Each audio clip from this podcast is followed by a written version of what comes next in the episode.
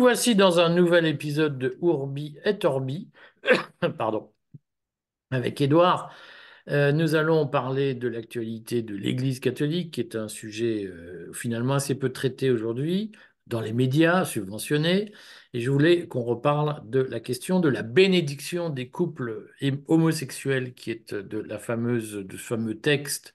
Euh, je ne sais pas quel statut il a d'ailleurs, qui s'appelle Fiducia Supplicans qui euh, fait couler beaucoup d'encre. Il est paru en décembre et euh, il continue à agiter les esprits. En dehors de la question de l'homosexualité, de la bénédiction des prêtres homosexuels, qui est un sujet qui, évidemment, est rendu... À des prêtres, à des couples.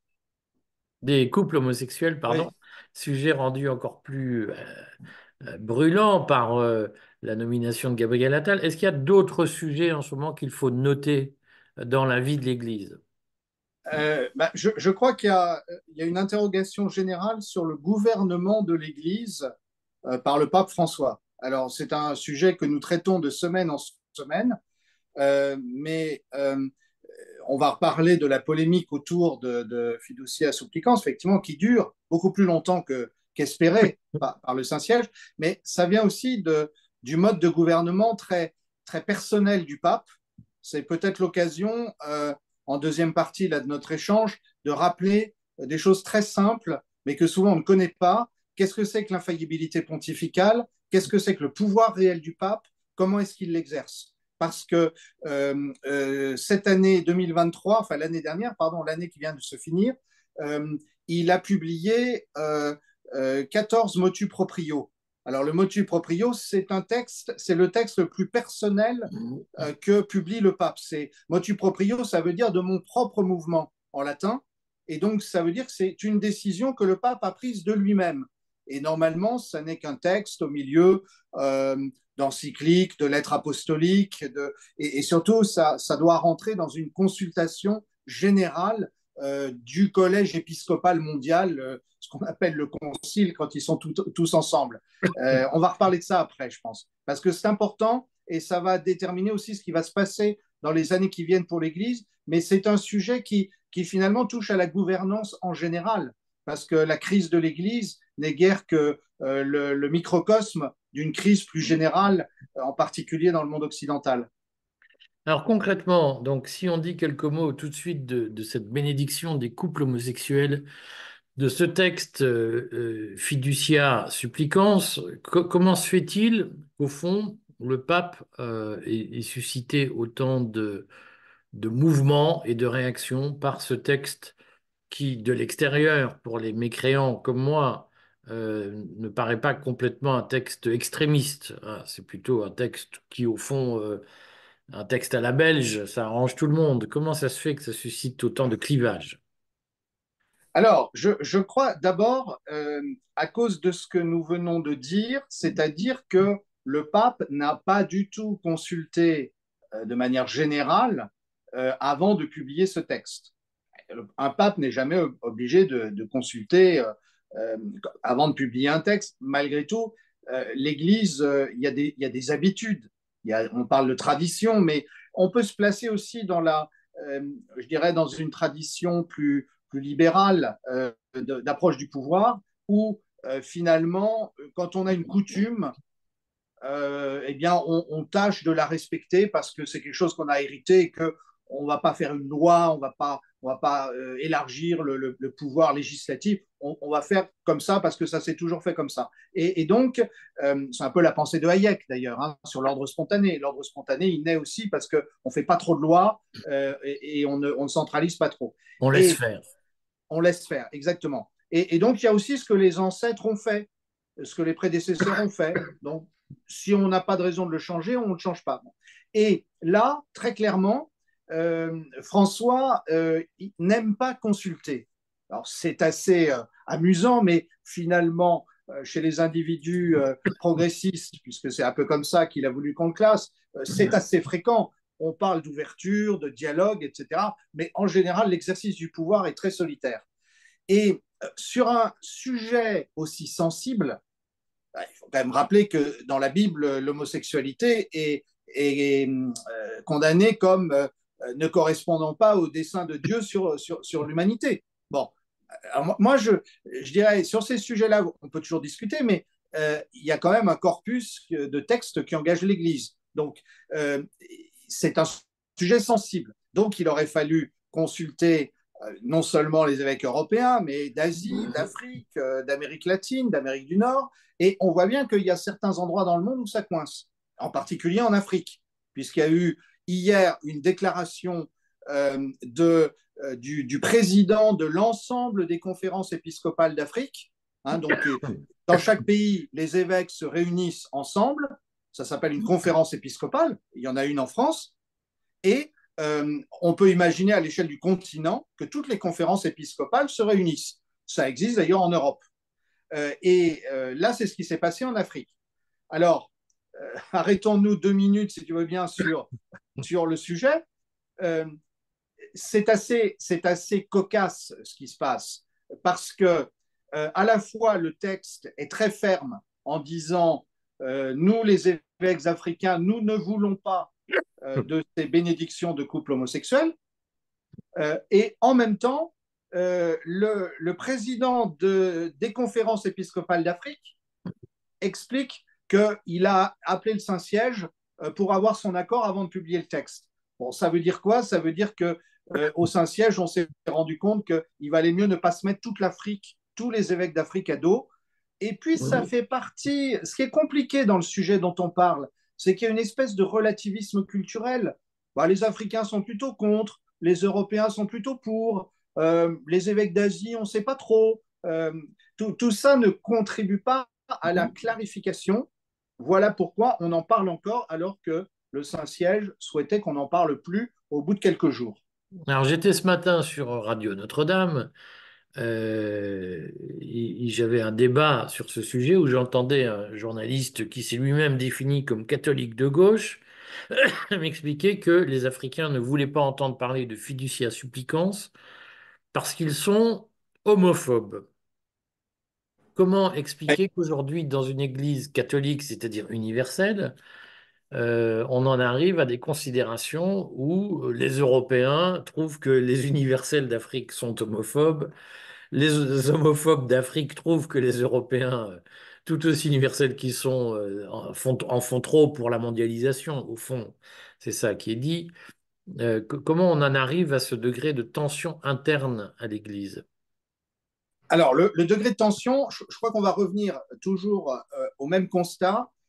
L'exercice très solitaire du pouvoir par le pape François, qui est un individu doté d'indéniables qualités de, de, pouvoir, d'organisation, euh, et souvent les jésuites sont bien, sont bien formés pour ça, euh, mais qui euh, n'aiment pas consulter et qui n'aiment pas qu'on le contredise.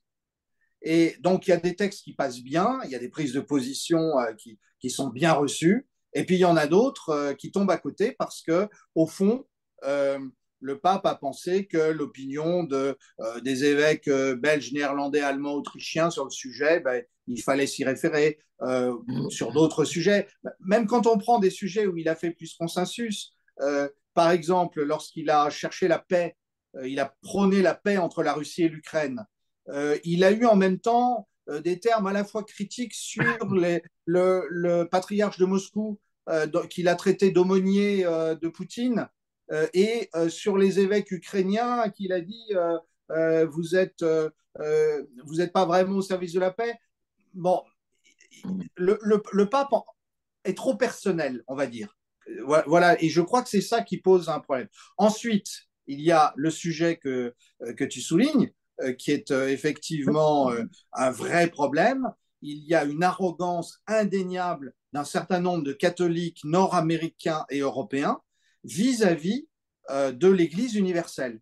Et là, euh, je n'étais pas au, dialogue dont tu parles, j'ai pas assisté, mais enfin, je devine bien que on a une espèce de néocolonialisme progressiste qui, qui sait finalement ces pauvres gens euh, qui ne sont pas comme nous ouverts à, à, à, toutes les valeurs de la modernité. Au fond, c'est un peu ça que c'est un peu ça qu'ils veulent dire. Oui, mais alors, ce qui est frappant, Ce qui est frappant dans cette affaire, c'est que euh, Je vois bien, et souvent dans les commentaires que nous lisons sur Internet, qu'il existe une fraction non négligeable de catholiques français, qu'ils soient progressistes ou plutôt traditionnalistes ou conservateurs, qui ont une certaine vision, euh, comment dire, un peu dégradée de l'universalité de l'Église. C'est-à-dire que Hum certains considèrent quand même qu'un Africain pèse moins par nature politiquement ou religieusement qu'un Européen. C'est ça, c'est ça qui est frappant. Et c'est une donnée, cette espèce de mépris euh, larvé pour l'Afrique, est une donnée autant de l'Église progressiste que de l'Église traditionnaliste. Alors, je vais donner un exemple. Chez les traditionnalistes, effectivement, à la fois, j'ai du respect pour euh, euh, ceux qui aiment la messe tridentine, qui est une belle liturgie, et en même temps, souvent, je me dis en les écoutant, est-ce qu'ils savent que sur les autres continents, l'enjeu de la messe tridentine, de la messe du Concile de Trente, euh, de la messe en latin selon le rite de Saint Pie V, euh, ne passionne absolument pas euh, les, euh, les, des, des continents qui sont, euh, qui sont devenus euh, euh, chrétiens ou catholiques plus tard et qui ont, qui ont adhéré à la réforme liturgique du Concile et de l'après-concile voulu par le pape Paul VI. Bon, donc c'est un autre exemple. Et là, il y a sans doute une intolérance larvée ou, ou, exprimée. Donc, je, je, crois que tu as, tu as tout à fait raison. Effectivement. Alors, le, problème, c'est que c'est qu'il y a l'évangile et l'évangile, c'est très embêtant parce qu'il y a des idées simples euh, et, qu'il est difficile de réfuter. Euh, le Christ a dit, avant de quitter ses, ses, apôtres et ses disciples, il leur a dit euh, De toutes les nations, faites mes disciples. Donc, il n'y en, a pas certaines plus que d'autres.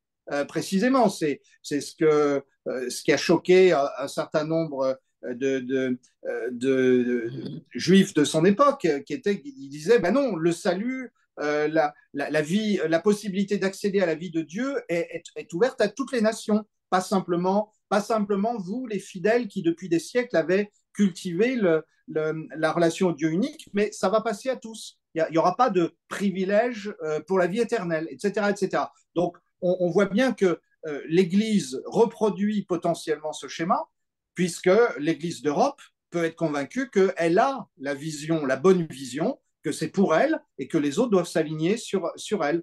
Euh, et là, c'est particulièrement sensible dans ce contexte de euh, mondialisation, euh, parce que au moment où le pape a publié ce texte, en a-t-il même conscience Eh bien, le, le, les États-Unis font un lobbying effréné pour obliger les États africains à adopter des lois favorables aux principes LGBTQ et compagnie. Donc, c'est malheureux. C'est malheureux que l'Église ait l'air d'aller dans le même sens que le progressisme euro-américain. Euh, pour finir de répondre à ta question, on revient sur le pouvoir pontifical. En fait, contrairement à ce qu'on croit, le pape n'est pas un autocrate. Ou alors, s'il tente à l'être comme les François, ça pose des problèmes normalement, le pape doit euh, être très prudent, susciter le consensus et consulter largement avant de publier un, texte aussi crucial que euh, Fiducia Supplicans. Et on regarde bien, euh, rappelons-nous le, le, style bonhomme de, Jean 23, rappelons-nous Jean, Jean-Paul II qui avait la, réputation d'être un fonceur et d'être quelqu'un qui aimait bien qu'on respecte son autorité mais même euh, euh, une, grande encyclique de, défense de, la vie euh, hostile à l'avortement, hostile à l'euthanasie, comme Evangelium Vitae, euh, qui date du milieu des années 90. Il est déjà pape depuis 17 ans et en fait, il a mis plusieurs années à l'écrire et à la faire écrire avec une équipe de collaborateurs. Pourquoi? Parce qu'il savait que même s'il avait la majorité dans l'Église, euh, il, fallait, il fallait être sûr que cette majorité, ce n'était pas un 50,01%, mais c'était plutôt 80 ou 85% des gens qui se reconnaîtraient euh, dans, le, dans le texte. Et ça, je crois que c'est fondamental. Et de ce point de vue-là, il y a une vraie crise, euh, utilisons le terme, il est bon ou pas bon, une crise de la gouvernance de l'Église qui est à l'image de la crise de la gouvernance dans le monde occidental. Tu voulais nous ajouter quelques mots sur le proprio motu, motu proprio? Oui, non, euh, mais ça va exactement dans le même sens, c'est-à-dire que euh, les, un, un, observateur qui, qui, tient un, très bon blog qui s'appelle Benoît et moi, c'est quelqu'un qui entretient la mémoire du pape Benoît XVI, eh bien, il, il fait remarquer qu'il y a eu, euh, alors j'ai lu, cet article ce matin, euh, mais au moins une quinzaine euh, de, textes motu proprio du pape François. alors que normalement, il y a toujours un équilibre dans les textes pontificaux. Et alors, ces textes, qui veut dire qu'ils sont des décisions propres du pape François, ils concernent le gouvernement du Vatican, ils concernent euh, la réforme judiciaire, la réforme financière, etc. Euh, mais c'est des textes à chaque fois qui, tendent à concentrer le pouvoir entre les mains du pape. Et il fait une remarque intéressante. Il dit, par exemple, euh, depuis le pape Pie XI, c'est-à-dire dans les années 1920-1930, les papes avaient eu tendance à se décharger du gouvernement de l'État du Vatican euh, euh, en, considérant qu'ils devaient se concentrer sur leur mission spirituelle. Et donc, il, il confiait à un collège de cardinaux ce gouvernement. Or, François mmh. a eu tendance à reprendre les rênes au profit du pape et de son entourage immédiat. Et, il dit c'est un très bon exemple de la façon de gouverner euh, finalement très centralisatrice de ce pape argentin. Bon, Écoute, on se retrouve la semaine prochaine pour un nouvel euh, journal, nouveau journal Ourbi et Torbi. Merci Edouard et puis bon week-end à toi. À bientôt Eric et remets-toi. Je vais essayer. Et toutes mes excuses en effet pour euh, les borborigmes que j'ai poussés durant cette interview, ils sont bien involontaires.